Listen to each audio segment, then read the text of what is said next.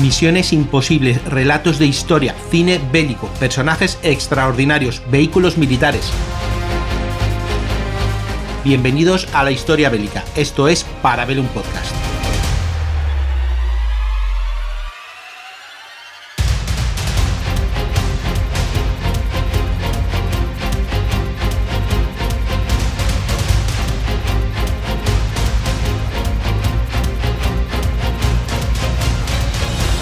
Buenas amigos y amigas de la factoría Casus Belli.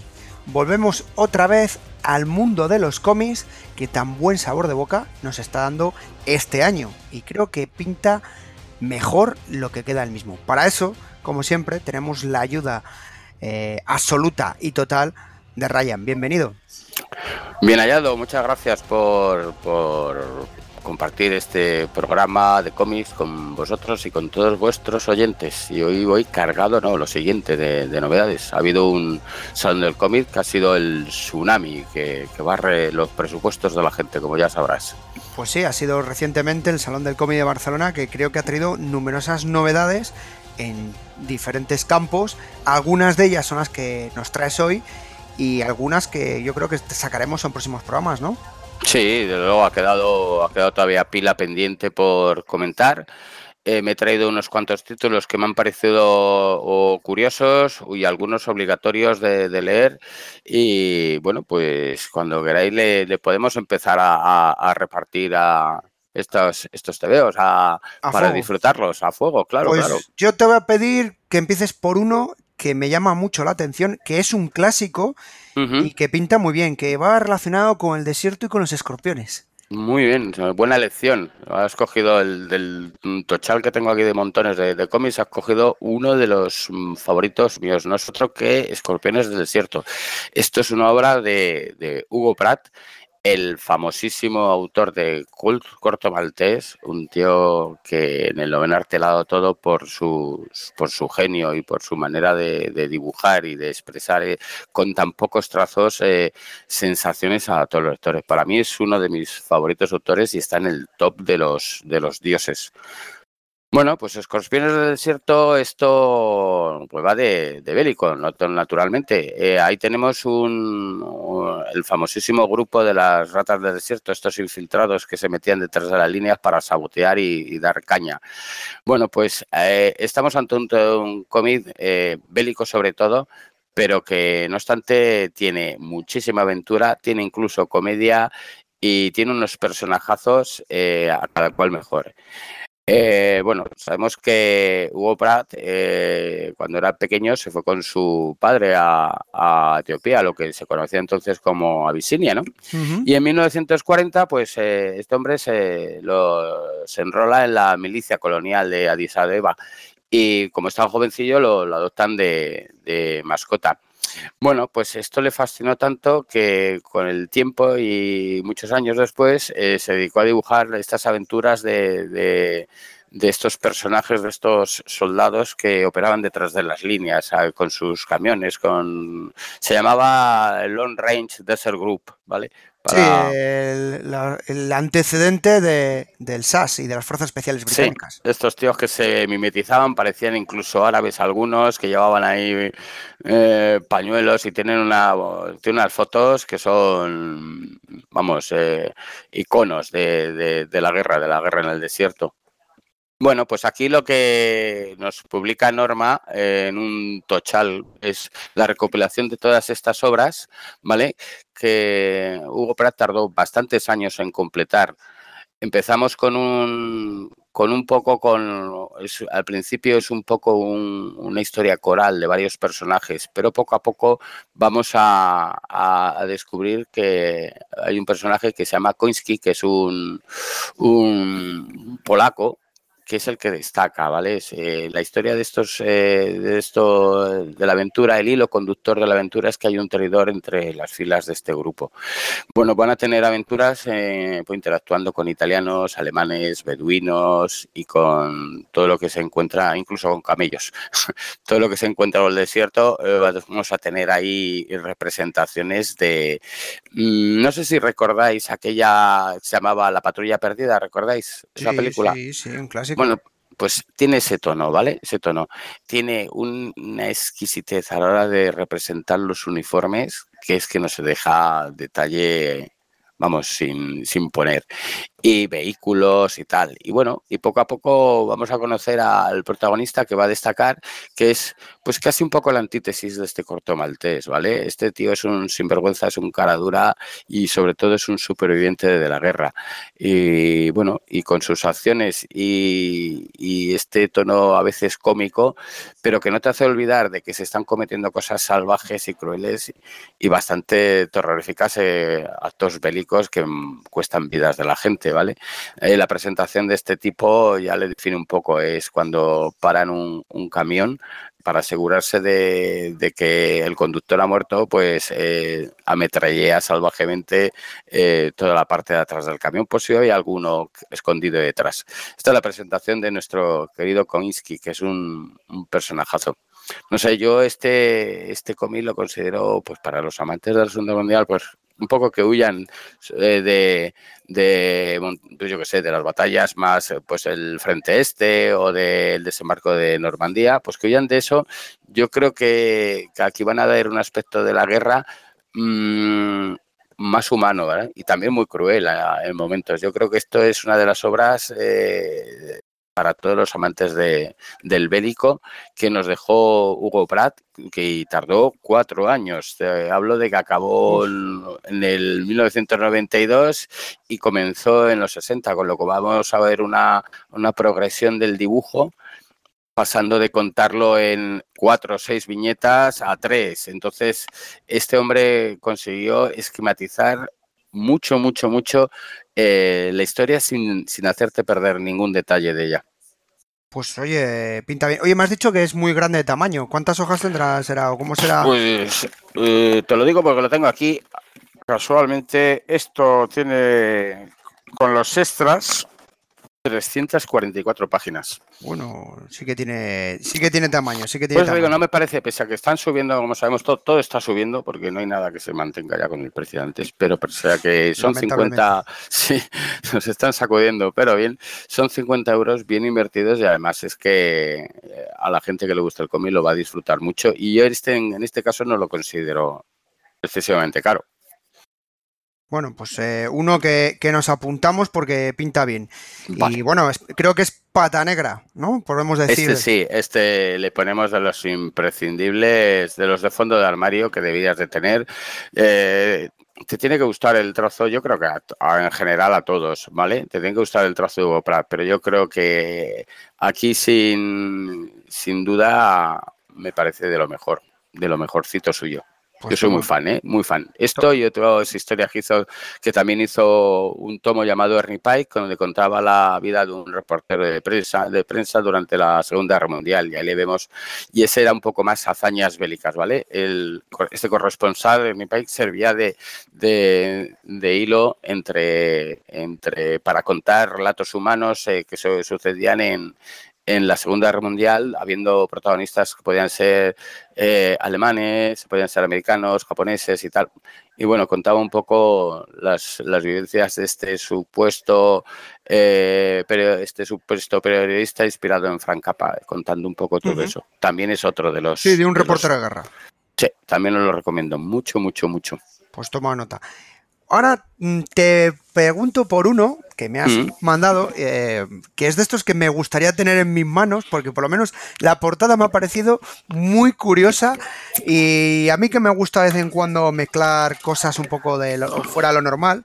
Últimamente me toca hacer algún podcast de vampiros y cosas así. Creo que hay uno que se llama Black Max y que trata de cosas de la Primera Guerra Mundial, pilotos, un varón rojo un poco peculiar.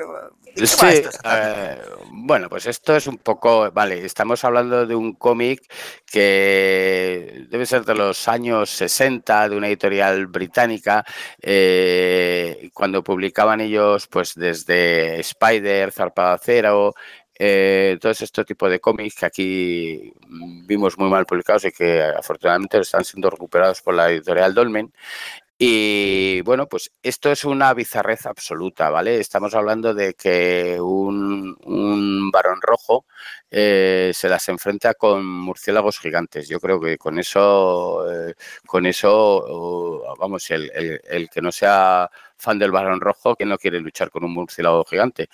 Y luego tiene un detalle muy bueno que tenemos un, artista ahí, un grandísimo artista español, que es Alfonso Font, eh, que fue una de las mm, de los mejores talentos que vimos durante los 80 en revistas como el Comics Internacional, 1984, que lo da todo en ese momento. Eh, yo creo que es un, es un cómic, que hay que saber leer porque, vamos a ver, estamos hablando que, por la época es un poco víctima de, su tiempo, pero, pero que tiene una calidad gráfica absoluta y, aunque sea en blanco y negro, mm, creo que no debería echar para atrás a, la gente que se acerque a él. ¿Y es también muy grande de tamaño o no? No, este es más pequeño. Eh, este son 120 páginas, está publicado en cartoné, muy chulo, y vale unos 25 euros. Eh, bueno, ahí ya sabes que el público de este yo creo que es más eh, de los que ya tienen una edad, porque no lo recomiendo para un público joven, ¿vale? Esta gente está abriendo una línea editorial, Dolmen está abriendo una editorial donde, donde están recuperando los clásicos británicos que aquí los vimos muy mal publicados, este Spider que, que era este ladrón Mm, tan canallesco y tan hijo puta, mal dicho, pero es que era así, y que poco a poco se volvió bueno y se dedicaba a robar y a hacer crímenes imposibles, buscándose, buscando unos crímenes como robar las joyas de la corona, pero cuando los llevaba la reina, en fin, y llevaba esas orejas características en puntiagudas que lo recordaban un poco al, al señor Spock y una nariz muy picuda. El aspecto es de todo menos de héroe. Y pues yo qué sé, Zarpada Cero era un hombre que se volvía totalmente invisible con un, con un guantelete que tenía metálico y la, mano se movía por ahí. Mystic, el poderoso, ese es un, un robot gorila gigante que había creado un científico loco y bueno, la mayoría de estos eh, héroes en realidad no eran tanto, poco a poco se convirtieron en héroes.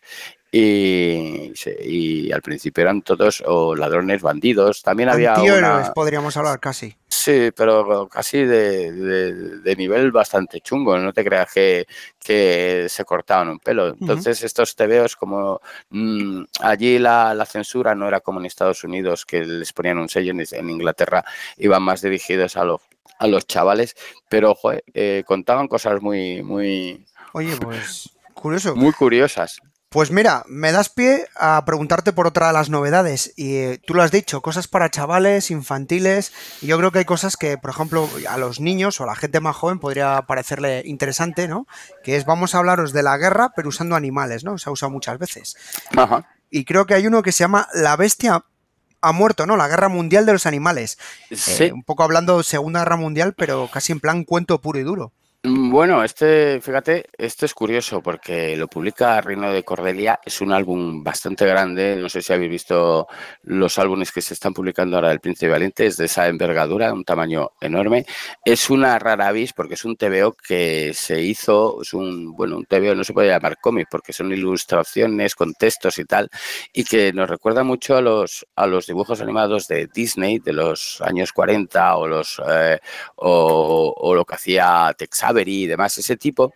Pero lo que nos está contando aquí el autor, que ahora contaré un poquito del autor, eh, lo que nos está contando aquí es la Segunda Guerra Mundial vivida eh, con la ocupación en Francia. Y este tomo se compone de dos volúmenes, ¿vale? En el tomo, eh, los nazis, pues eh, los nazis, a ver, que lo tengo para comentar. Los, los ingleses eran bulldog, los nazis me parece que eran zorros, los osos son los rusos y tal. Y, está tratado con una crueldad que, pese a que parece que estás comprando un cuento infantil, está contando desde eh, lo que ocurrió en, en el día más infame cuando en Pearl Harbor, hasta el exterminio de, y la ocupación de Francia. Y lo bueno de este tipo, este hombre eh, que se llama François Calvo eh, es que eh, lo hizo jugándose la vida mientras Francia estaba ocupada. ¿Cuándo? Sí. Claro, imagínate que, los alemanes le ven que está publicando esto en su, bueno, que está publicando, su está cara, dibujando, eh, exactamente, y está poniendo a, pues por ejemplo, a, Goebbels como un cerdo o, a Hitler como un, como un zorro, tal. En fin, que, ahora nos parece, vemos la, la portada, nos parece un tanto infantil, pero esto en aquella época era condena de muerte asegurada. Sí, sí, sí. sí. Vamos, visita a la Gestapo mínimo. Esto eh, eh, publicó dos volúmenes, ¿vale? Uno se llama La bestia se desata, que al final fue publicado en el 44, en plena guerra, y La bestia es derrotada, que se, se publicó en el 45. Vale, pues el Reino de Cordelia, que es la editorial, los ha reunido los dos en un tomo y vamos, yo diría que la gente que quiera, porque esto no debe haber muchas, no os ha hecho una tirada muy grande, y que la gente que quiera acercarse a este TVO que se acerque ya, porque esto se publica y desaparece apto seguido y, ahí nos quedamos con las ganas. Yo creo que deberían de echarle un vistazo, que no lo traten como un cuento infantil ni nada, pese a que salga un zorro haciendo el saludo nazi con un traje de la SA. Eh, tiene, tiene, tiene enjundia, ¿eh? Tiene enjundia este. Sí, este son de esos que vas leyendo y vas sacando perlas, ¿no? Sí, ya lo verás tú, ya lo veo. Bueno, si, si lo ves, eh, tiene ilustraciones, son ilustraciones grandes con un detalle exquisito y con unos dibujos fabulosos. Y, y que te habla de toda la, de la ocupación alemana, tanto del, momento de los delatores como de la gente que era colaboracionista, como de, la supuesta eh, resistencia francesa y de lo que ocurría en Rusia, en Rusia, en lo que ocurría en Japón y, demás. Pues oye, muy interesante. Oye, una curiosidad, ahora que estos programas, eh, eh, perdón, estos programas, estos cómics que estamos comentando, noto como que se ha reeditado cosas que estaban a lo mejor sacadas anteriormente o en el tiempo con menor calidad o, que no se haya podido aprovechar estos tiempos, ¿no? Donde se, hay mayor capacidad para reeditar las cosas en condiciones. Yo creo que a lo mejor algunas de estas novedades no son tan novedades en el sentido que se vuelva a sacar cosas anteriormente, pero que no, no había llegado a todo el público en condiciones buenas, por así decir. Sí, ahora se, reedita mucho y de una manera muy, muy cuidada. Eh, hablo de, cómics que en su momento, eh, pues por las circunstancias, no, no, no, había la mejor forma de, editarlos de una calidad, respetando, pues a lo mejor, tanto cosas como, como los textos, o no había buenas traducciones, o bien simplemente no se les había añadido los, los extras que merecían de los autores, tanto como bocetos de personajes o, inspiraciones. Todo esto ahora, pues eh, en un momento de, auge, para de desgracia de nuestras carteras, que, no paran de publicar este tipo de, de, ediciones, que muchas de ellas, como en el caso de este, este libro de la bestia muerto, eh, debería ser de fondo de, bibliotecas, pero pero sí, sí o sí, porque nunca me lo he visto. Es un libro que en Francia está muy respetado por las circunstancias del autor que vivió y que aquí había sido ignorado. Es esos tebeos que, que aquí pues desconocidos. Eso es, desconocidos totalmente y que, bueno, pues hay editoriales que arriesgan y, apuestan por él porque creen que, merece un sitio en, entre todos nosotros, en nuestras estanterías y tal. Hombre, espero que desde luego la edición está volando porque se está vendiendo muy bien y, bueno, no sé lo que durará, porque no creo que sean tiradas muy, muy grandes. Casi el coleccionista, podríamos decir incluso. Sí, exactamente. Esto, esto terminará siendo una pieza de coleccionista y en cinco años ni, pues eso, ya sabes que, que, la gente un poco... hay gente que apuesta por, por ese tipo de cómics, por, por, por intentar llenarse luego la cartera. La cartera sí, bueno. especuladores creo que es un término que lleva hace siglos. no solo veo que en los cómics empieza a haber Bueno, sí, este cómic desgraciadamente es carne de especulación, pero bueno, también es que tenemos la suerte de tenerlo. Pero claro, al ser tan, tan. El Reino de Cordelia no es una de las editoriales más grandes de nuestro país, no es como si te lo publica eh, Planeta o Norma Editorial. Este cómic terminará agotado y la reimpresión será imposible porque la demanda no será tan grande como, como la quiera, gente quiera. Pues eso hace que me apunte. Pues ahora cambiamos de sitio. Ahora uno que es más de género negro, por así decirlo, o de espías o de tensión, y es el de la Noche Negra en Brest. Nos vamos a los años previos a años de guerra civil y años previos a, la Segunda Guerra Mundial. Vale, pues esto lo, nos lo publica Carten Comics, ¿no? que es una de las editoriales que ha aparecido recientemente. Empezó publicando eh, un artbook sobre Fraceta y publicando un, un cómic enorme de Drácula de Fernando Fernández, que es una maravilla Mm, tanto de, ilustración y es un cómic que lleva agotado muchos años. La última vez creo que se vio aquí fue publicado por Glenat y desapareció, igual que la editorial. Y bueno, y ahora lo tenemos en su formato grande. Esta gente se ha venido arriba y entonces, pues eh, poco a poco está metiendo. Yo creo que en el anterior capítulo eh, hablé de un, cómic suyo sobre el, sobre el oeste.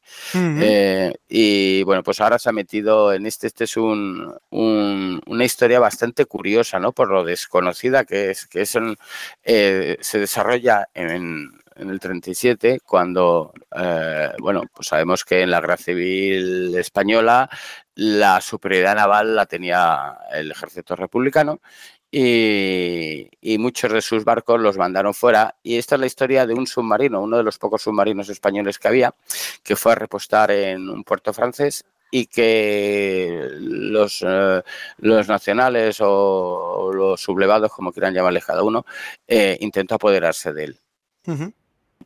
Es una historia muy, muy de personajes, está muy, muy basado en, lo que ocurrió, ¿vale? Eh, no termina el primer tomo y bueno, pues tiene un toque de, de serie negra, de un poco de de espías, ¿vale? De espías, un poco el rollo como pudiera ser Casablanca, pero el objetivo aquí es un submarino. Cuando llega este submarino a puerto, por los franceses sabemos que nunca reconocieron eh, al ejército republicano como tal y, y su manera de, actuar con ellos fue pues eh, un poco la neutralidad y pese a que el, ejército nacional estaba siendo apoyado por alemanes, italianos, eh, eh, la república lo único que tuvo fue la, ayuda de, los rusos y de, las brigadas internacionales. Cuando este submarino pide asilo en un puerto militar se le niega y tiene que ir a atracar a un puerto comercial, mejor sitio imposible para ser para ser robado por los nacionales porque tienen espías infiltrados dentro. Bueno, pues el, dibujo es curioso, está muy bien, ¿eh? es muy, muy realista y tal. Nos presenta la, Francia de pre-Segunda Guerra Mundial y un poco la actitud de tantos de políticos, policías y militares que, que, estaban, que estaban ahí. Bueno, yo lo recomiendo, la verdad es que es un, el dibujo de Damián Cubiler es, es, muy chulo. Vamos a ver ahí esos, esos uniformes y todo, y todo está muy bien, muy bien representado. Yo me parece muy interesante y sobre todo muy curioso, ¿eh? muy curioso que, se estuviesen contando este tipo de historias que no caemos en la típica batalla conocida, como puede ser el del Ebro. Sí, algo más desconocido. algo, sí, un elemento más desconocido. Yo creo que, que si queréis pasar un buen rato con espías y, y viviendo viviendo las peripecias de estos marinos y, demás, yo creo que os podéis acercar a Helio y no os vas a desencantar, ¿eh? Sí, pues ah, una pregunta, ya aprovechando, em, ¿hay mucho cómic sobre sobre la guerra civil española? Mm, sí, se ha publicado cosillas sobre la Guerra Civil Española y cosas.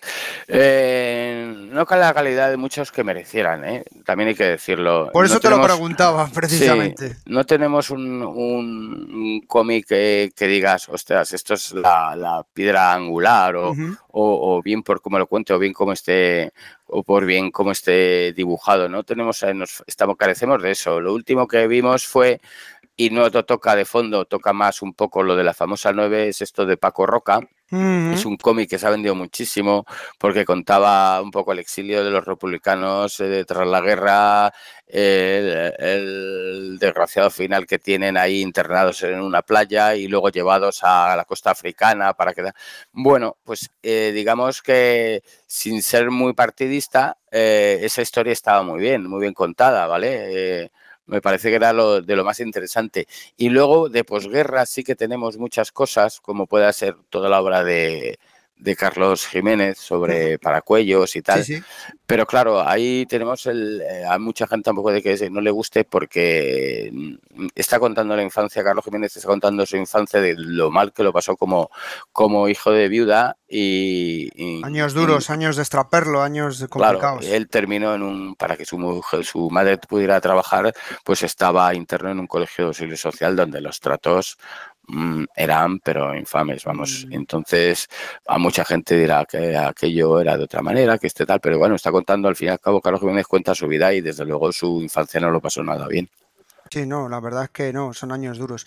Bueno, pues vamos a cambiar de tercio. Nos vamos a aviones, nos vamos a Alemania y nos vamos a Hamburgo, a tema de bombardeos. Sí, eh, aquí tenemos un cómic que ha publicado Norma Editorial eh, por Philip Pinat y Antoine Crespin. Y esto es el viaje de un Álvaro Lancaster, creo que lo he dicho bien, ¿no? Álvaro Lancaster. Sí, correcto.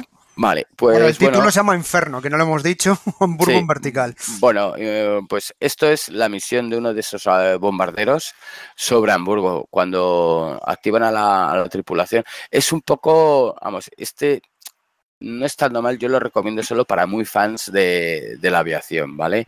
No me parece que esté especialmente bien contado. El dibujo es un poco mecánico, es un poco frío, a pesar de que esté todo ardiendo y en llamas, pero es un poco frío esos personajes. Están muy bien hechos los aviones, pero los personajes se nota un poco la, la mano del ordenador que deshumaniza un poco este tipo de arte, yo creo. Vaya.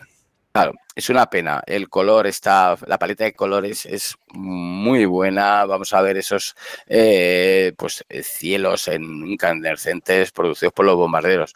Y esto es eh, eh, lo que ocurre aquí es una misión para bombardear a Hamburgo que ya estaba bastante tocada y destruida. Es una misión donde todo lo que puede salir mal va a ir saliendo mal va a haber problemas con motores, va a haber problemas con los, mm, es decir, les mandan a Hamburgo, es decir, de noche, pero ¿qué ocurre? Que Hamburgo está en llamas, con lo cual los antiaéreos no necesitan ni los deflectores que usaban ni los focos para iluminar el cielo y las siluetas de estos enormes mm, bombarderos se destacaban pero vamos, por encima y tal. Era un tiro al pato con lo que tenían.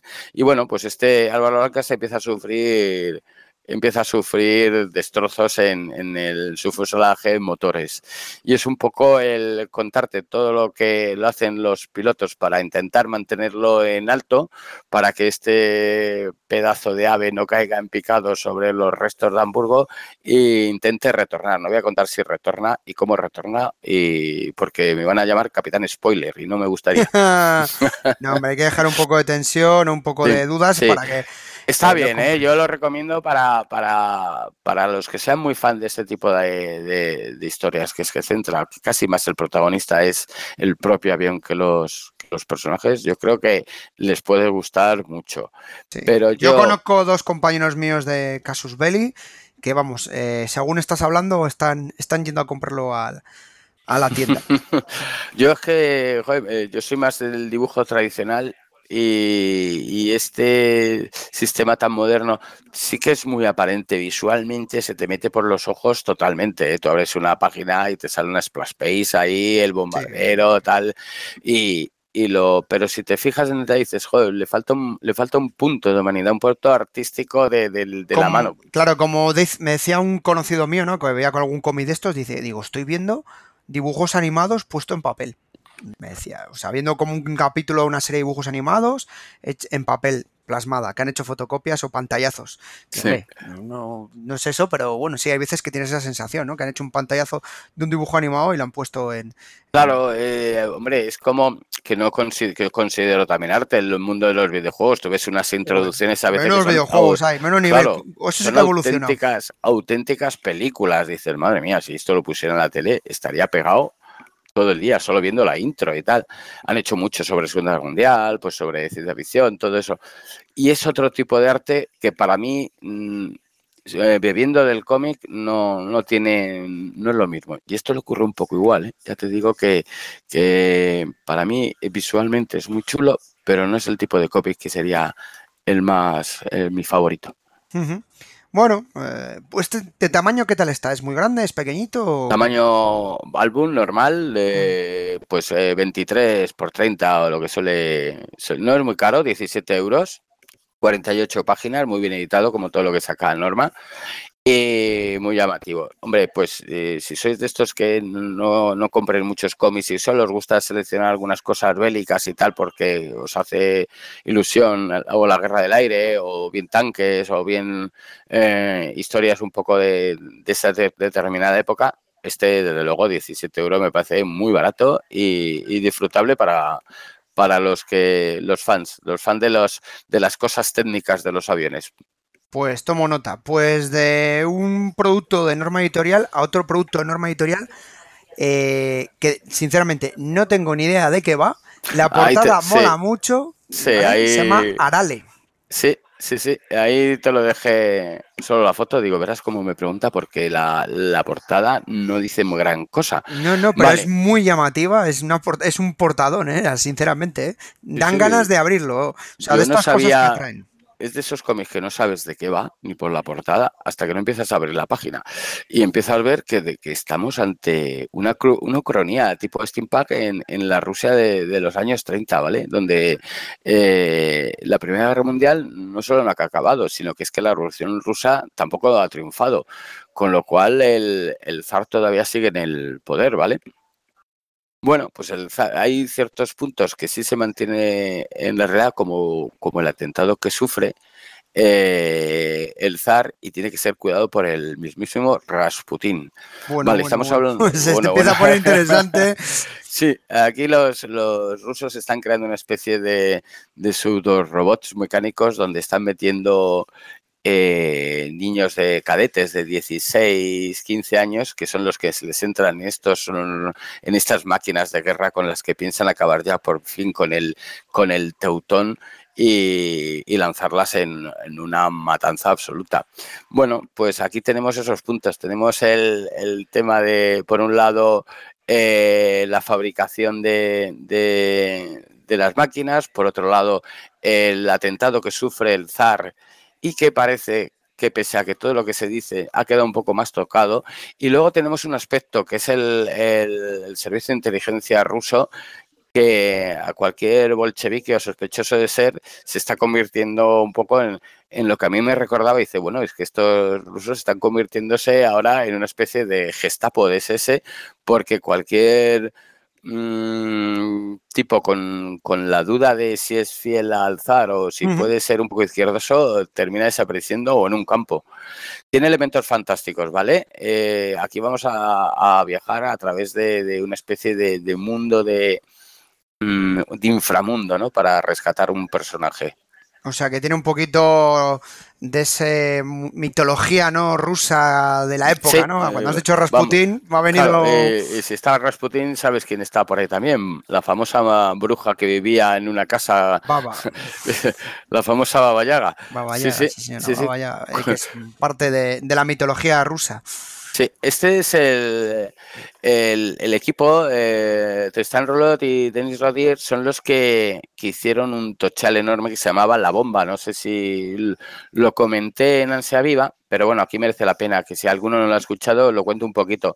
La Bomba es un álbum que ahora mismo está agotado, esperemos que lo reiten en breve, donde se nos cuenta el desarrollo de la bomba atómica del proyecto Manhattan y cómo todos los países que yo ni sospechaba que estaban detrás de intentar eh, crearla, eh, están en una lucha por, por conseguir eh, ese uranio y, y, tienen diferentes tipos de bombas y diferentes tipos de manera de, de, de hacerlas reventar. Muchos de ellos se quedaron fuera de esta carrera para crear la, la, bomba atómica, pues por presupuesto, como les pasó y porque no encontraban materiales, como les pasó a los japoneses, uh -huh. eh, los ingleses eh, intentaron por su cuenta intentar a estas a estos eh, lugares donde podían sacar el extraer el uranio, pero la guerra no les iba lo suficientemente bien para conseguirla. Los alemanes sabemos que tenían estos depósitos de aguas pesadas en Noruega, creo que era. Correcto, sí, señor.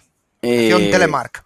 No, sí, pues claro, y un poco a poco, eh, poco a poco vamos a ver cómo Estados Unidos se hizo con el poder, pero está muy bien contado, es un tochal en blanco y negro que eh, según lo coges eh, no lo sueltas. Y como curiosidad, la protagonista es la bomba, pero porque nos está hablando la bomba de cómo fue investigada y en esos, en, algunos diálogos, eh, en unos textos, ella es la que está contando un poco sus primeros emplazamientos que tuvo y demás. Muy chulo, ¿eh? Muy y este es el mismo grupo. Sí, muy curioso. Y este Arale, ahora están con, son los que nos cuentan eh, en Arale esta Ucronía, steampunk. Pues estas cosas suelen ser muy, a mí particularmente me llaman mucho la atención y, y, vamos, siempre son curiosas, ¿eh? porque es, eh, una buena ucronía, si hay una investigación por detrás, llega a veces a ser hasta realista decir, ostras, ¿y si esto hubiera sido así? Sí, tiene muchos elementos de los que dices, como muy realista, como, como mm, podemos ver en, en, en, la tiranía del zar, cómo se transforma aquello, su aparato de, de control, si no hubiera triunfado, si no hubieran triunfado el golpe de, de los bolcheviques y demás, cómo se hubiera transformado en otra cosa mm, que nos suena a, cierto, a cierto país y que, y que hubiera creado, una maquinaria política a la hora de defender el alzar y demás, que vamos, eh, cruel, ¿no? Lo siguiente. Bueno, bueno, interesante. ¿Este cómic es muy, muy grande, de páginas? ¿Es más No, este, estamos hablando de 64 páginas, ¿vale? Eh, el precio asumible. no. Asumible, el precio son 18 euros, no me parece tampoco caro. Y bueno, y el dibujo es muy, muy chulo, muy, muy artístico, muy recomendable. Y vais a ver dibujar, a ver unos, unos colores, pero muy, muy currados, que le va muy bien, muy bien. Pues ahora cambiamos de algo steampunk y ucronía a algo más realista, por así decirlo, entre cierto punto, y nos vamos al mundo de los partisanos. Vamos a hablar del cómic de Elise y los nuevos partisanos o revolucionarios o como queréis llamarlos. Mm, bueno, sí, ese la verdad es que es un cómic muy, muy, muy curioso. Es uno de los últimos eh, trabajos de, de, de Tardí. Tardí es un incorregible, vamos, eh, como decía, revolucionario, porque eh, su, tanto su abuelo como su padre estuvieron los dos en las dos grandes guerras y le ha quedado esa amargura al hombre de, de, ver el maltrato que tenía el, el pueblo y, la gente de, a pie y cómo se, se jugó con, con, sus vidas, que es lo peor que te puede pasar. Vale, pues eh, eh, es una historia escrita por Gandhi y lo que nos cuenta en Elise eh, es esa época donde estaban los, eh, ¿cómo se llamaban? Los que intentaron dar el golpe, el golpe de Estado en Argelia. El SAS, el, eh, LOAS, que era la organización extremista, por así decirlo, que estaba detrás, ¿no? Eh, que en la famosa película, disculpa, en la famosa novela de Chacal, son los que contratan para que asesine a Charles de Gaulle. Claro que sí, claro que se carguen a, Charles de Gaulle, que ya estaba el hombre ya madurito, no, lo siguiente.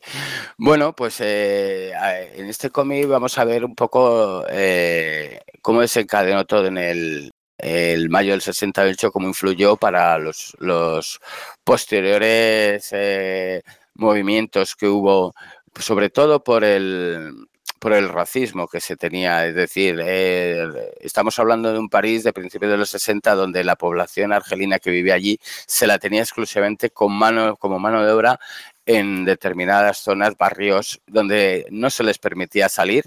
Eh, lo único que podían salir, no podríamos decir. Sí, eh, realmente eran guetos. Fíjate que los franceses que habían vivido una, una, guerra terminaron haciendo lo mismo con sus conciudadanos, porque estamos hablando de que Argelia había sido colonia y, pese a los movimientos de independencia, pues todavía no soltaban. Estos, estos ciudadanos argelinos o franceses eh, se les utilizaba simplemente para trabajar y volver a sus guetos. Eh, los, ni tanto las mujeres ni como los hombres podían salir a, o sea, las mujeres y los niños no podían salir de la zona que tenían delimitada.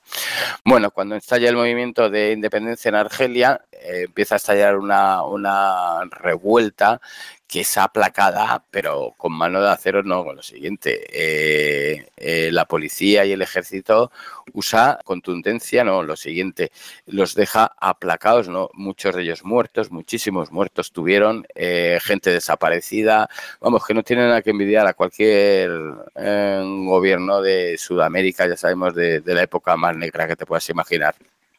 Elise es el, nombre de la protagonista, que es una chica que pasa de, ser cantante a, involucrarse en esta lucha. Y bueno, lo primero que le pasa es una desgracia, que es que una de, los... Eh, de las bombas que tenía preparadas le revienta en casa quedando ya muy eh, malherida y quemada.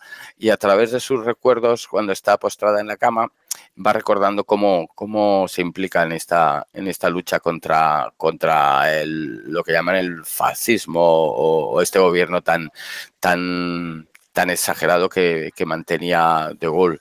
Bueno, eh, está ya también este intento de golpe de Estado y de ahí saltamos a, posteriores años con las revueltas en, el año del 68, que también tuvo mucho que ver este, este sentimiento de que, de que estaban mm, viviendo bajo un tipo de, dictadura vendida de otra manera, en la que solo los burgueses o gente acomodada era la privilegiada, mientras que todo lo demás era mano de obra casi esclava y, y no tenida en cuenta. Yo, este es muy político, ¿vale? Es un cómic muy, muy, muy político. Como todas las cosas que hace Tardí, siempre está metiendo el, día en, el dedo en la llaga. Para remover conciencias, ¿no? Sí, eh, bueno, Dominique Grant, que es eh, la, que, la que escribe el guion, yo creo que se lo ha dado a, Tardí, vamos, eh, puesto en bandeja porque yo creo que es la fascinal y todo lo que sea denuncia social a Tardí le encanta. Hizo un poco también, tenemos un cómic de Tardí, aparte del Puta Guerra que siempre recomiendo como uno de los mejores cómics de la Primera Guerra Mundial, tenía otro que se llamaba, era sobre los movimientos, eh, esto de la Comuna de París. Sí, sí, sí, en el 68. Sí, eh, cuando están en, Francia con Napoleón III y tal, e intentan eh, acabar con, con, esas injusticias sociales que estaban. Ah, vale, vale. Cuando has dicho la Comuna de París, me, ha venido, me, han venido los movimientos del 68 en Francia. Luego me ha venido, digo, se me va la pinza. Esta, esta, es, esta es la Comuna la antigua, la, la antigua, la, sí, sí, la original, donde mm, eh, varias, muchas personas resistieron en un barrio totalmente lleno de barricadas y tal al ataque de los soldados criollo que usaron para, para, para acabar con todos estos movimientos de, lucha social, ¿vale? Es otro de Tardí que también recomiendo, no sé si se puede encontrar actualmente, pero, pero si, si eso, echarle un ojo porque merece la pena. Bueno, pues oye, apuntamos. ¿Este es muy grande de tamaño? ¿Cómo es este? Pues vamos a ver cuánto. Que, no, no es excesivamente grande. Esto lo ha publicado Random House y deben ser aproximadamente 200 páginas, pero son densas, ¿eh? Hay muchísimo texto mm, y muchas ideas que, que pensar y muchos hechos que yo no tenía ni idea cuando empecé a leer y que te dejan, pero helado, ¿eh? como lo que hacía la policía francesa con las mujeres que iban allí con los niños a protestar por la injusticia, porque claro, la policía francesa eh, trataba a los argelinos como, como moros, lo eran clasificados como moros. Como, basura. Eso, es, ciudadanos de segunda y totalmente punibles y, nadie te iba a preguntar que, porque habías golpeado, porque habías hecho, hecho desaparecer a una madre y su hijo. O sea, burradas, pero bastante grandes. Pues cambiamos de conflicto, nos retrotraemos en el tiempo y nos vamos a un sitio que me encanta. Reconozco que, bueno, los que me habéis oído en algún programa de Victoria sabéis que son de mis favoritos. Nos vamos al mundo del oeste. Nos vamos a bienvenidos a Springville. Welcome to Springville. Sí, que no es Springfield, que no es Springfield, que cuando me lo pasaste dije, oh, esto que es la, la, versión del oeste de Springfield. Sí, que han vuelto, no, no, no estaría malo conocer a Springfield en, el oeste. No, esto estamos remontando, esto es una, iniciativa que tuvo eh, la librería de Comics Electra junto con, eh, con la editorial 99 de recuperar un, un cómic que salía durante los años, creo que fueron 70 y 80 en una revista que se llamaba Blue Jeans, ¿vale? Esta era una revista pues de la época de Totem y todo esto, que se dedicaba a publicar historia del oeste. Desgraciadamente esta historia eh, nunca fue nunca fue llegada vista en un final. Saltaba de una, de una revista a otra y nunca llegamos a ver qué ocurría con estos personajes. Son historias del oeste, como dice el título, en Springville, donde vamos a reconocer a muchos, a muchos personajes. Por ejemplo, una, son pequeñas historias eh, que reflejan el momento del oeste tras el final de la guerra de secesión. Y en una de estas historias conoceremos a un taur que viajaba en una diligencia. ¿Os recordáis? Eh? ¿Te recuerdas a, ese taur sureño que era tan educado con, las damas y que compartía eh, diligencia con, con John Wayne? Sí, sí, sí, sí, según lo estás comentando lo, está visualizando todo, ¿eh? Sí, sí, pues ese es. Y la música, ya, el problema de estos cómics es que tengo, les veo con música de fondo. Sí, pues sí, sí, es que es que es puro western, ¿eh? es que el dibujo enamora y las historias, incluso las más simples, tienen ese tono que para mí es foriano total y, que te va contando, bueno, también mencionan al, al personaje de, John Wayne que hacía la diligencia, eh, tenemos historias desde el típico médico que parece un cobarde y que, y que al final se tiene que enfrentar contra una partida de, de cuatreros el solo y bueno y que sobre todo fíjate que es el toque el toque fort total ¿eh? porque es el personaje que dirías ah es un pusilámine está ahí la mujer le maneja y tal pero llega un momento que el hombre tiene que hacer frente a esta, esta gente y con la mayor humildad acabando con ellos como puede terminando magullado y casi muerto vuelve y pregunta por la cena y a la hora de, llegar, como si no hubiera pasado nada, y la mujer preguntándole, ¿qué tal día has tenido? y tal, bueno, ha sido un día duro y tal. Son esos personajes que, se te quedan pegados a, los ojos, a la piel y a todo. Y bueno, bueno, bueno, bueno, pues esto, esto pinta bien, pinta bien, ¿eh? Sí, sí. Pues ah, yo no quiero contar toda.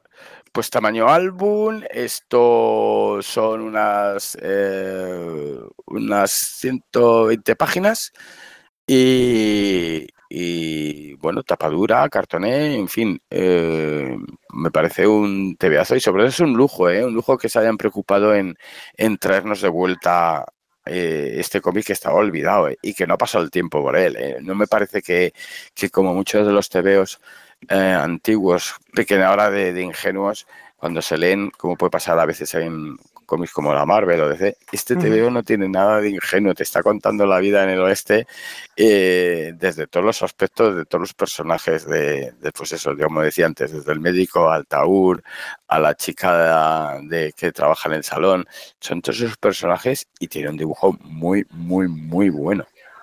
Bueno, esto para irlo, leértelo con una banda sonora. Sí, sí, por eso lo que estás diciendo. Bueno, bueno, está, bueno, me estaba viniendo una mezcla entre Tarantino, John Ford, en fin, todos estos mezclados y, y como dices tú, con una buena música, por esos cómics que es que, eh, vienen con música de fondo. Sí, sí, ahí, bueno, hay unas escenas de, de, cuatreros atacando el, pueblo con esas gabardinas eh, que veíamos en la película. Sí, esas gabardinas que las hizo Inmortales, una película, ¿cuál era? Eh, esta de Joe Hill era. La de Wyatt o alguna de estas. No, la de la familia, la que se están pegando los. Eh, los Cassidy eran los actores, pero se estaban pegando Jesse, los James y lo bueno, que van un, bueno, tiene, tienes que, a ver si, si, la consigo nombrar.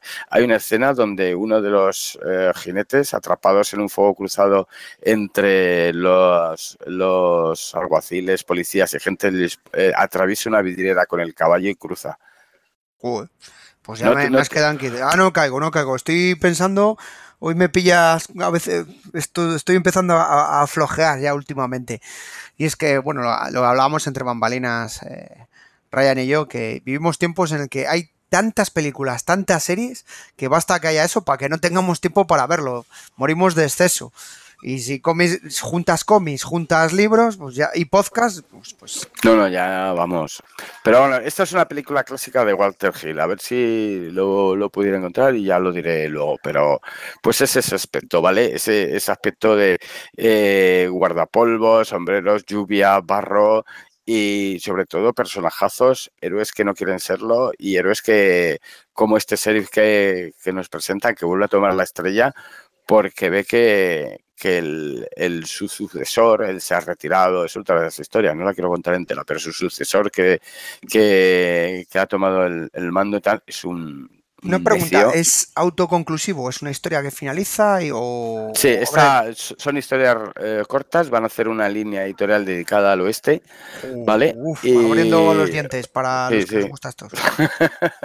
sí, sí, y, bueno, este es el primero de todos, y, se, va a llamar, se va a llamar Colección Laramie y a partir de ahí quieren mm, publicar pues cosas que, tienen ya algunos años pero que merecen ser reeditadas en un tomo.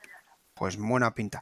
Pues retrocedemos en el tiempo, ahora volvamos a ir más aún hacia atrás eh, y nos vamos a, espadas, lanzas, ya cambiamos, cambiamos a, a otro mundo diferente y vamos a hablar de Cole y Piper.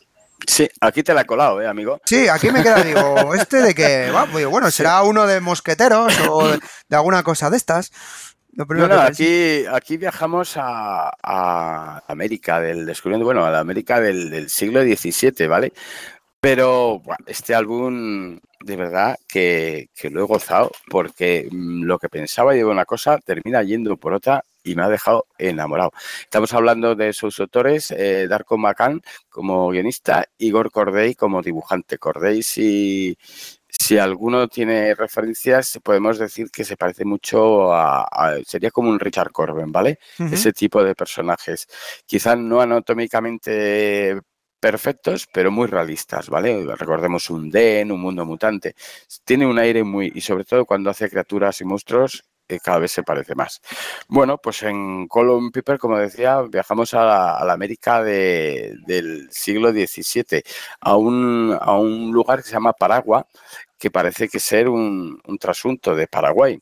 Bueno, pues allí conocemos a, Cole. Este Cole es el capitán de, de la guardia de la ciudad y trabaja para el gobernador bueno, pues eh, su vida transcurre, transcurre pues habitual, lo que es normal, entre bichos extraños, semilagartos, eh, ogros y tal. ¿Por qué? Porque ha ocurrido un fenómeno que ha transformado el, el mundo. Lo que conocemos como las Américas las ha cambiado. ¿Dónde? Y ahora en las Américas encontramos que tanto la magia como las eh, criaturas extrañas tienen cabida. Hay gente que ha sido transformada en criaturas. Eh, bueno, nos cuenta Cole que, que, el día de la transformación mm, le contaron que, un amigo muy cercano suyo estaba, por fin había conseguido eh, ligarse a, a, una señora de alto copete, pero que desgraciadamente en el acto de, cuando estaba llevándolo con ella y ella se transformó en un escorpión y la atravesó con un aguijonazo. Esto empieza a variar mucho, ¿no?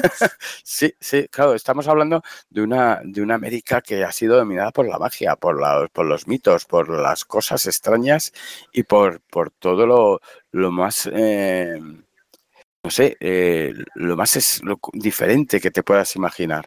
Vale, este hombre Cole ya lleva ahí años y bueno, ya sabe de qué va el asunto. Y entonces su trabajo como capitán de, la guardia, pues es un poco vigilar la seguridad de la ciudad, hablar con los ciudadanos, tanto si son humanoides como si no, y bueno, cuidar de que la gente no tal. Pero ha ocurrido que, hay una especie de, de secta, pequeña secta, que está protestando.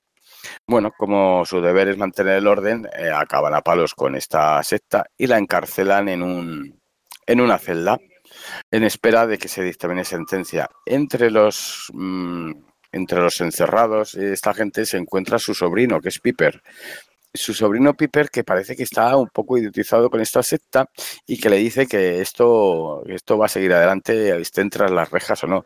Entonces, acto seguido, se toman una especie de, de, de moneda negra que tragan, convirtiendo a todos los que están dentro de la celda en un monstruo tentacular enorme que revienta la puerta y se lía a empezar a matar guardias y demás. Bueno, pues a partir de entonces empiezan las aventuras de Colin Piper. Tienen que salir de la ciudad y vamos a encontrar un montón tanto de cosas que nos recuerdan al pasado siglo XVII como, como a los mundos de fantasía. Esto es una gozada de TVO, ¿eh? Te lo lees. Sí, sí. Bueno, que, según más comentando, digo, qué bizarro, ¿no? Qué, qué mezcla. Sí, sí pero vas a ver duelos. Mira, eh, es que hay una historia muy buena, una historia en la que se refugia un antiguo camarada de compañero que vive en la costa y que ahora se mantiene eh, se mantiene tapado con una capa, solo se le ve un ojo, el sombrero le tapa la mayoría del rostro, eh, la capa le, le, le, disimula esos bultos extraños. Ha sido víctima de una maldición. Es la segunda historia, no se la quiero reventar a nadie, pero cuando descubres la maldición que ha sufrido y lo que está ocurriendo en esa ciudad, dices, madre mía, tengo que seguir leyendo. Esto es como leer mmm, realismo mágico. Sí, no, no, no. Bueno, sí, y sí, ya que estamos, ¿cuántas eh, páginas tiene este, este cómic? ¿O de tamaño? ¿Cómo es? Pues esto es un integral que comprende los dos primeros tomos que han publicado estos autores. De momento no hay más, pero esperamos que haya más para contarnos las aventuras de esto. Lo comparan con el con los cuentos del varón de Manhausen, este, uh -huh. eh, pero yo creo que esto esto tiene más más enjundia, ¿eh? porque las los bretes morales en las que se ve metido metidos estos personajes son tan, tan, tan, tan realistas que dices, joder, es que en estas situaciones no sé qué haría y tal. Y bueno, eh, y sobre todo que hacen una pareja perfecta. El, el, este sobrino eh, que parece un adolescente poco más crecido, enfadado con la vida y, intentando ligarse a una de estas criaturas que les acompaña como un grupo de mercenarios y demás, y las respuestas que tiene, y luego el tono de, de veterano que te da, dices, este Colt ha vivido, ha vivido guerra en el cuerpo porque sabe manejar el sable y sabe hacer lo que quiera. Y no, yo creo que, que, le va a gustar tanto a la gente que le guste un poco, si te gusta un poco el mundo de, de, de las Américas, este, esta conquista de América y todas esas aventuras que, habría, que había allí, pues yo creo que este te va a enamorar absolutamente. Tiene un dibujazo, es un trabajo digno de, digno de, de mención. Vamos. ¿Estos autores tienen algún cómic más así que llame sí, la atención? Sí, sí, ya nosotros los muertos, donde contaba una historia de, de, de zombies, eh, Corday está contando las aventuras de Marshall Bass, este el primer Marshall negro que hubo, y lo está contando en cinco álbumes que como este también lo publica la editorial ECC y que son una pasada. El Marshall Bass, si no conocéis todo lo que fue capaz de hacer este tío, siendo negro, el primer Marshall negro. Sí, conociendo... Una historia muy interesante y, y, bueno, puedo adelantaros que es uno de los que tengo el guion preparado para un programa en Victoria Podcast. Ese, Así ese que sí que lo tengo vamos, fichado. Sí, sí, es un, un digno personaje de, de, del oeste, pero más aventurero y además con unos conocimientos. Creo que le metieron en, le hicieron Marshall por sus conocimientos con, de lenguas indias y demás. Sí, sí, sí, entre otras cosas, sí, sí. Bueno, pues ya adelantarás un poco de la vida de este Marshall porque saber que también hay una adaptación en cinco álbumes de este, de, de este personaje. Pues mira, oye, está bien, porque hay una serie de personajes muy desconocidos de, del oeste y de este mundillo que, que la gente, vamos, se sorprendería, ¿eh? Se sorprendería. Sí, sí. Sí, sí, si te da pereza eh, leerlo en, o, o, ver algo pues de, de, de, este, porque luego se han hecho películas y demás, mm. los, los cómics son, bueno, son tremendos, eh, son tremendos las, las que se las vio pasar este hombre. Y luego, bueno, no te quiero hacer spoilers de tu programa, pero bueno, Ah, nada, Cuando... tú cuenta, nada, no hay un problema. Tiene el récord de más, eh, de más gente hecha prisionero, más eh, forajidos capturados y de menos muertos. Curiosamente. Sí, sí bueno, tiene, tiene una serie de cosas, datos muy, muy curiosos. También los americanos, eh, y lo digo mucho en los programas, les encanta. Ellos no tienen mitología y el oeste es su mitología. Entonces, a veces, pues la, crece mucho la mitología de, de esta gente. ¿no? Pero bueno, bueno, pero ellos han sabido vender sus, sus personajes históricos de una manera que, que, pues nosotros desgraciadamente no no no ahí no, estamos no vivimos, años no vivimos, luz no vivimos el mejor momento para recordar personajes históricos realmente no no no no no estamos años luz no sabemos sí, sí. No, no sabemos pero bueno pues eh, yo creo que con esto finalizamos. No sé si quieres recomendar alguno, algún sí, extra. tenía ahí, tenía algún algún extra eh, del, de Garenis, pues el número séptimo de la colección Battlefield, ¿vale? Eh, Garenis había, se ha dedicado a contarnos durante cinco, seis tomos el, eh, la Segunda Guerra Mundial y ahora este yo lo quería reseñar porque nos habla de una guerra que la llaman la guerra olvidada, la guerra Corea desde el punto de vista de los ingleses. Uh -huh. Esto es esto es una matanza, pero una matanza que pese a que los personajes sí que son ficticios, porque Ennis ya se ha vuelto un experto en Segunda Mundial, ya debía de serlo, pero ahora ya ha echado callo, se ha vuelto un experto en Segunda Mundial. Garenis es que le conocemos por el predicador, por ejemplo, y, ya hemos hablado de él en, alguna otra ocasión. Bueno, pues nos traslada al paralelo 52 o 56. Sí, creo que sí, mm. ¿no? Pero vamos, el que lo tiene en memoria es Esaú que está todo el día con, con la guerra de, Corea. Estamos hablando, estamos hablando de la ofensiva que lanzaron los chinos eh, de, de, una marea de gente que los americanos eh, corrieron y perdieron perdieron equipo, perdieron hombres y, lo que no encontraban en la forma de, reagruparse. Bueno, pues vamos a contar la historia. Paralelo 38, vale, ya me he quedado picado. 55 es de otra historia. Paralelo 38, que es la línea de división entre el norte y el sur. Bueno, que yo es lo que sé es algo de cómic, del paralelo. No, no, yo estaba dando y me queda así, digo, digo, el 55 es de otra historia y luego me queda así, digo, porque Corea no es el conflicto que más controle. Hay algunas operaciones muy interesantes. Eh, ¿Sabías que fue de las primeras operaciones en Corea con helicópteros? La gente piensa siempre en Vietnam y en Corea hubo operaciones, vamos. No, eran los helicópteros estos tan ridículos que parecían casi libélulas porque era una cabina muy gorda y demás. ¿Se acordáis de la serie de más? Sí, para transportar heridos y, porque poco más, estaban eran tan endebles que yo creo que poco más eh, servían. Bueno, no, te sorprenderías, ¿eh? Te sorprenderías. Sí, sí, hay una historia muy interesante, incluso operaciones de rescate de helicópteros con helicópteros artillados, que eso se ve posteriormente en Vietnam, pero lo tenemos aquí, o sea, ya, o sea que, no, no, es, curioso. Algún día os traeré historias de, de, batallas, porque hay cosas muy, muy chulas, ¿eh? Sí, porque ya han sido, conocer, me parece una de las, de las guerras más ocultas y que menos se ha contado y se han hecho películas muy pocas y, es un tema que... Y te sorprendería los ejércitos que han participado en, esa guerra. ¿eh? Bueno, países muy, muy desconocidos, muy, muy desconocidos. Bueno, pues yo fíjate que, por ejemplo, a los ingleses poco más de, tareas de logística no los imaginaba ahí, pero sí que estuvieron unidad de tanques que tuvieron que bajarse cuerpo a tierra a defender cuando en el 51 los, los chinos lanzan esa salvaje ofensiva de millones de hombres ahí avanzando y comiéndoselos a, a, todos. Claro, y un poco te cuentan eh, cómo se llamaba la, la ametralladora esta inglesa usaban mucho el rifle Springfield, que era por lo visto aquello era ya un poco desfasado, pero tenía una potencia de fuego salvaje, y una, la metralla, la Vicker, creo que era. La Vicker, sí, esa es una. Sí. Con eso limpiaban, pero porque no tenían ni a qué apuntar, arrasaban. Bueno, pues aquí el, protagonista es uno de los protagonistas que hemos encontrado en los eh, anteriores tomos y que bueno, que se, se ocupó del, del, hermano del chaval que ha sido asignado a su unidad. Bueno, el hermano es un joven que es muy entusiasta y se ha metido ahí en Corea y, se, y ha tenido la fortuna de ser asignado a este comandante, pero porque él cree que le trae suerte. Su hermano eh, simplemente solo perdió una pierna y cree que, que, le ha traído suerte y que se cuidará de él.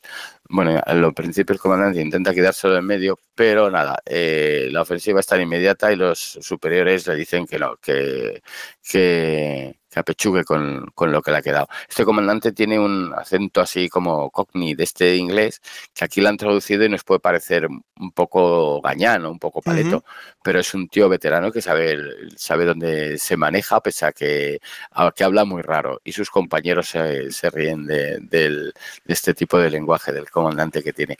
Bueno, pues nada, lo que decía, eh, vamos a conocer términos como el despiojarse. Despiojarse es cuando una avalancha de chinos ocurre ocupa todo el mm. tanque y no se veía más que el cañón, pedían que se ametrallase sobre el tanque a, la unidad más próxima. Claro, unas escabechinas. como lo de los zombies, ¿no? Para que la gente lo Eso es, sí, sí, recuerda un poco a las mareas de zombies, ¿eh? y, bueno, pues un poco eh, te va contando esa, esa, ofensiva y cómo los ingleses resistieron con muchas pérdidas y, con actos muy heroicos que se desconocen. Yo lo recomiendo, si os gusta, lo publica, o sea, lo, lo dibuja Carlos Ezquerra este es el, dibujante de, de Juedrez. Sí, señor, es una leyenda. Es una leyenda y se leyenda dibuja, vamos, los jueces que tiene son, vamos, yo sí, sí, sí, sí, y bueno, pues él se ha dedicado a la mayoría de los tomos y en los tomos tenemos pues desde historias de en los anteriores episodios de, esa colección tenemos historias de, las brujas rojas de la noche esta del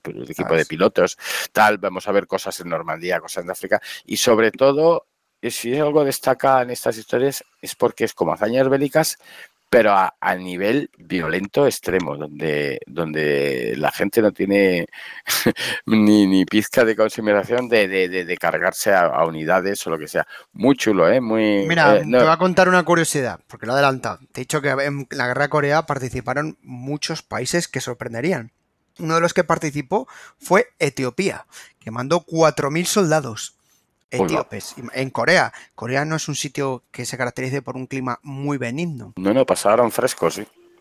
Además de los de esta gente, estaban gente de Grecia, de Luxemburgo, colombianos, filipinos, turcos, tailandeses, holandeses. En fin, hubo. Incluso españoles hubo. Lo que pasa es que nosotros estábamos en apoyo.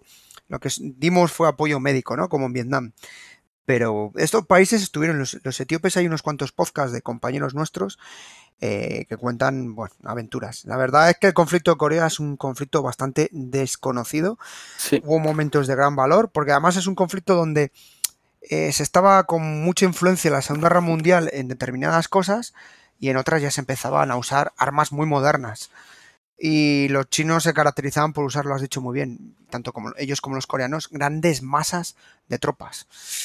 Sí, el ataque, el ataque zombie, casi se podría decir. Y fíjate que es una guerra que muchos hemos pensado que, era asunto de las Naciones Unidas con unas cuantas unidades y de sobre todo de Estados Unidos. Pero no, no, cuando empiezas a ver toda la gente y toda la implicación que tenía, era muy, era muy seria, muy seria. Mucho, muchos países estuvieron ahí. Aprovecho para recomendaros un podcast que hicimos para Casus Belli, que este fue un, trabajo que me encomendó Esaú, que es Asalto a la Casa Azul, como un comando de coreanos del norte intenta cargarse al presidente de Corea del Sur. O sea, una historia muy curiosa, ¿eh? Muy, muy curiosa, ¿eh? Digna de película, que película, y luego hicieron lo mismo, le quisieron devolver la moneda a los coreanos del sur, mandando un equipo a Corea del Norte, casi en misión suicida, a matar al presidente de Corea del Norte. Pero los coreanos del sur dijeron, ¿para qué vamos a mandar comandos buenos si, sino que vamos a hacer algo más práctico? Se fueron a la prisión, cogieron a los que tenían experiencia militar. ¿Quieres salir libre? Sí. Vale, te vamos a mandar a una isla donde te vas a preparar y vas a ir a matar al presidente de Corea del Norte. Con tan mala suerte que el, entrenamiento que les metieron los coreanos no era de comando, sino de supercomando. Y estos, bueno, montaron una pequeña revolución hasta tal punto que hay una película en Corea que trata esta historia y los coreanos desconocían esa historia y bueno, acabaron en juicios de las familiares de esos eh, presos, de gente que secuestraron esos presos. Bueno, una historia increíble. ¿Cuál, eh, ¿cuál fue el ataque que, que, metieron soldados infiltrados vestidos de paisano? ¿Los del sur o los del norte? Los del norte. Los del norte. Los del norte mandaron un comando y que iban de infiltrados y demás. Asalto a la Casa Azul. Creo que no eran muy discretos, ¿no? Por lo que tengo entendido, que montaron un pollo bastante. Se armó una, como dicen en Sudamérica, una balacera. Sí, sí, sí. Os recomiendo el programa, ya os digo, está en Casus Belli y es un programa que os vais a sorprender por los datos y bueno, este sí que se podría hacer una película, un cómic o, o lo que queráis. Bueno, los, coreanos con, todo lo que hacen en cine, que tienen una industria de cine muy potente. Y en cómic, aprovechando ya que te tenemos a ti, ¿qué tal la, industria coreana del cómic? Bueno, los que se llaman manguas, desde luego. Sí, los manguas, por eso lo decía. Sí, sí, eh, están saliendo, están saliendo bastantes cosas pero tienen un... Eh, es muy diferente, ¿vale? El, eh, a pesar que parezcan un, que está leyendo un manga, eh, le vas a notar, le vas a notar un, unos tonos bastante diferentes a lo que se publica, o sea, al, que hace el, japonés, ¿vale? Y son igual de, de crueles, de salvajes y demás, pero bueno, mientras que los coreanos se tiran mucho al, al, tema de mafias y demás, los japoneses parece que no dejan palo sin tocar. Todo, todo, todo, todo, todo se mete. No sé, yo a mí estaba leyendo uno, a ver si lo encuentro por aquí, que, que es de un chaval que meten en, en una, a hacer jefe de una mafia y mezclan parecido también un poco el humor con, cosas muy, muy salvajes y, muy sórdidas. ¿Llega a España mucho mm, cómic japonés o porque digo perdón eh, coreano. Japonés ahí sí que sabemos que sí que tiene una gran cuota que ha crecido con el tiempo pero el coreano que es un poquito más desconocido. Mm, van publicando se va publicando vale ahora mismo hombre en, la mayoría de, los de los eh, cómics son japoneses por, por la cantidad que tienen. Pero creo que es Boichi, Boichi, que es el autor, eh, si, si, lo busquéis en internet, tiene un detalle, tiene un trazo, tiene un realismo que es una salvajada. ¿eh? Pues es increíble. Es, es, es, increíble, increíble. Vale, eh, mira, ya le encontré el nombre. Se llama Sun Ken Rock, ¿vale? Esto es un, un disparate de cómic muy bien dibujado, de, que mezcla la mafia con las artes marciales, con algo de sexo, no es tan exagerado como aquí lo insinúan más el sexo, pero este tío es un dios dibujando, pero vamos, y debe ser un chaval bastante joven por lo que tengo entendido. Y siempre está metiendo historias de, mafias o de robos. Por ejemplo, tenía otra también donde contaban estos tipos eh, que descienden por las fachadas de los edificios, hacen agujeros en los cristales y roban y demás. Mm, también del mismo autor y mezcla mucho el humor. Y hay veces que, tú ves eh, eh, el realismo más extremo en una viñeta y al segundo ves que al personaje le saltan los ojos y parece una caricatura de sí mismo. No sé, yo lo recomiendo porque son cómics que eh, desde luego son divertidísimos, los de este tipo de tal Boichi, en tanto en dibujo como en historia. Te los bebes, te, los, te los consumes pero del tirón. Pues, apúntate para el próximo programa algún cómic oriental por salir un poco de, este círculo de confort que tenemos aquí en Europa. Vale, sí, tocaremos un poco el, mundo del manga si quieres y contamos un poco los más representativos. Aquí se los están, se los repancen entre Panini, Ibrea, Norma Editorial y bueno, pues, pues uno de los éxitos del manga ahora mismo es el Tokyo Revenge, que está arrasando en ventas. Es que es muy difícil. Yo creo que la generación nueva de, chavales no se está acercando tanto. Decíamos, no, se va a perder el lector porque los chavales están con los juegos, no les gustan ya tanto las series, ya no, los, superhéroes ven que no es lo mismo que.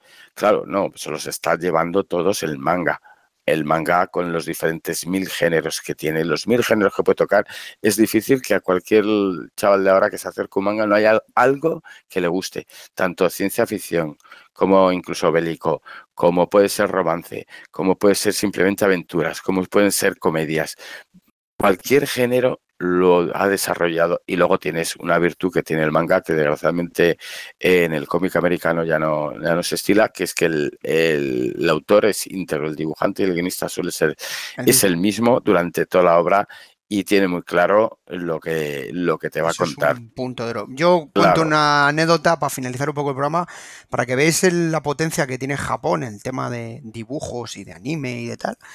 Yo he estado un par de veces allí en Japón de viaje y una de las cosas que te llama la atención es que tú entras en una tienda de cómics, además de que las tiendas de cómics eh, son brutales, no, no puedo definir la palabra brutal, yo creo que es inadecuada, son inmensas, mastodontes, o sea, es como que te metes en un corte inglés de varias plantas, es una cosa que, que por la inmensidad te veces, a veces angustia tienes las tienes tanto de cómics de primera mano, de segunda mano, o el mismo cómic en la misma tienda tienes de primera, segunda, tercera mano, en fin, tienes todo, y todo es producto japonés. O sea, yo me acuerdo de haber entrado varias veces, ya por curiosidad, y acabar comprando algún eh, manga para regalar a amigos, tal. Además, los precios son bastante baratos, es una cosa que te sorprende, tiene un precio muy barato. Y, me acuerdo, digo, va a mirar algún cómic, pues a ver si encuentro algún cómic americano, ¿no? Marvel, o algún cómic de, pues, europeo. Y tú preguntabas a los dependientes, te decían, ¿eh? Así, ¿no? Con no, no, no. Ellos ¿Ah? potencian, potencian su, su, mercado. Y a lo mejor encontrabas una esquina.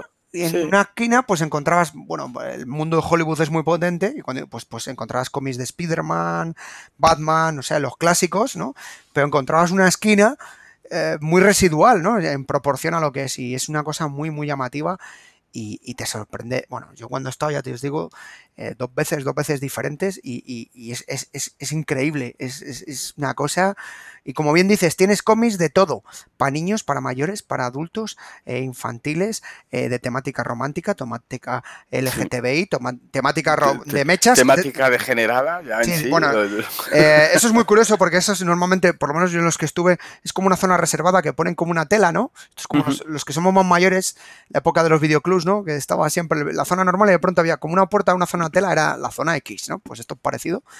Y sí, la zona de esto que entras y dices tú, estos tíos se les va mucho la pinza. Aquí hay, hay, incluso alguna publicación que, eh, que, la precintan, ¿vale? La ponen ahí precintada el, el cómic, porque ya te indica que, que, lo que vas a ver. La temática, ¿no? Sí, puede ser un poco hardcore. Bueno, yo me acuerdo que el primer viaje que fui acabó un compañero, íbamos dos amigos y una anécdota para los oyentes, mi amigo acabó comprándose unas bolitas, eh, como los Kinder, conocéis los Kinder sorpresa, ¿no? Que viene dentro el chisme, este, esta bolita amarilla, que al final te comprabas siempre el, famoso Kinder, no por el chocolate en sí, sino por el regalito y mi compañero se compró unas bolitas que eran una especie de japonesas atadas de muy diversas formas. Y yo dije, madre de Dios, ¿qué hicieron Madre mía, sí, sí, sí. Yo, algunos, eh, incluso a mi edad, todavía me ponen ruborizar algunos de los mangas que, he leído y tal, por dicen, madre mía, lo que están contando aquí, de verdad.